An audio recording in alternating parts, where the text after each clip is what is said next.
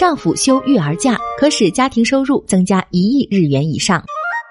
育儿假在日语里也称为育儿休业，是专为育儿设置的停工假期，是日本育儿及护理休业法中所规定的权利，可以在孩子未满周岁时获得。休假期间由雇佣保险支付最高为三分之二月薪的工资，但是实际上休育儿假的男性比女性少的太多太多。让我们听听社会学家的看法。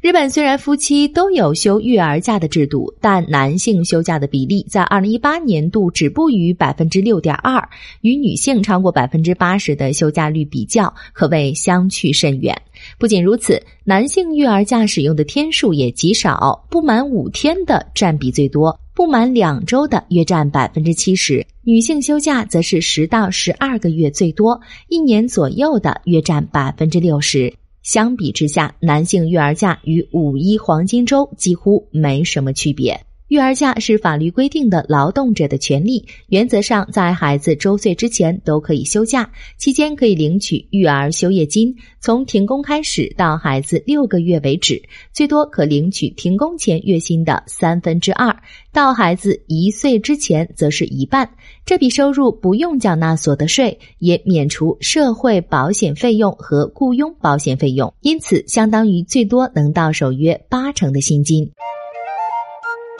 从时间管理型转向成果主义型。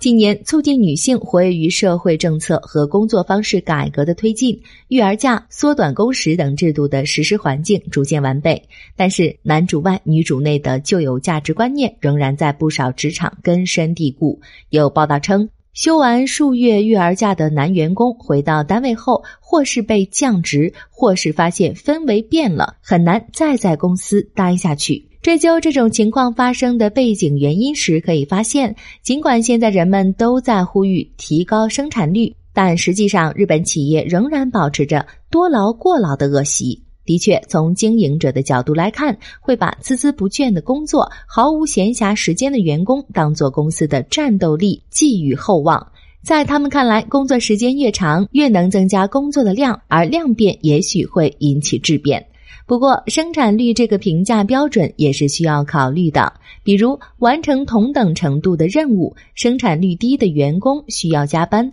而生产率高的员工不需要加班。那么，生产率高的员工也就不需要公司支付加班费，这难道不是值得给予肯定的事吗？即使是没有加班费概念的按工时来计算薪酬的工作，在人工智能和物联网迅速发展的数字化进程中，撇开生产率的概念，也是无法在竞争中胜出的。新冠疫情发生后，以往的工作方式迎来了变革的大好时机，包括远程办公在内的工作环境得到改善。今后并行采用远程办公的工作方式，应该也会落实下来。去办公室工作的时间减少，则需要重新审视出勤管理和考核制度的各种规定。此时就可以考虑将日式的时间管理型过渡到欧美式的成果主义型。对工作时间和地点的限制减少，则工作方式和工作人员会多样化，社会习俗和价值观也会渐渐改变。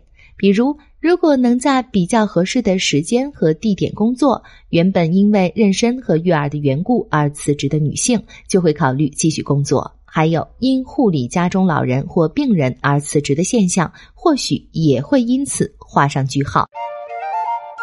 丈夫休育儿假可增加家庭总收入。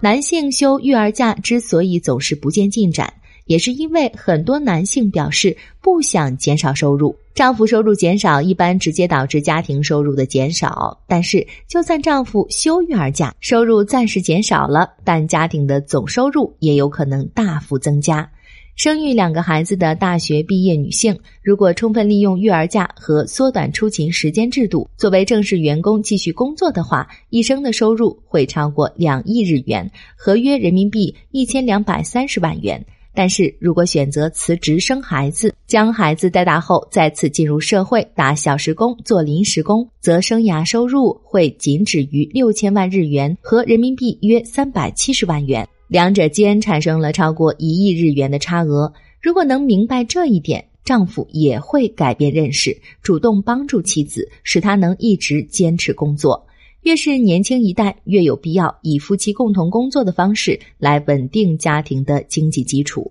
据说，最近丈夫虽然休育儿假，但在家不看孩子，也不做家务，名不副实的育儿假现象也成为一大问题。为了防止这种现象的发生，丈夫其实可以在妻子生产前，通过产科医院举办的父亲学习班等活动，学习照顾婴儿的方法和产妇身体状况的变化等知识。如果事先学习了具体应该做些什么，怎么做？那么，男性也能积极的加入到育儿和家务中来。前面说过，育儿假在日语中叫做育儿休业，因为有“休”字，容易被理解为用来休息，但实际上是无法休息的。家长需要二十四小时守护刚出生的小生命，连吃饭和上厕所的时间都变得极其珍贵。婴儿睡觉的时候，必须抓紧时间，快速做家务、处理琐事。据说，正因为有了短时间内随机应变完成多项任务的经验，休完产假回到工作岗位的员工生产效率都会提高。育儿假不是休假，只是为了育儿暂时离开工作岗位，无论对家庭、个人还是企业都是有益的行为。因此，对我们来说，改变旧有的观念变得极其重要。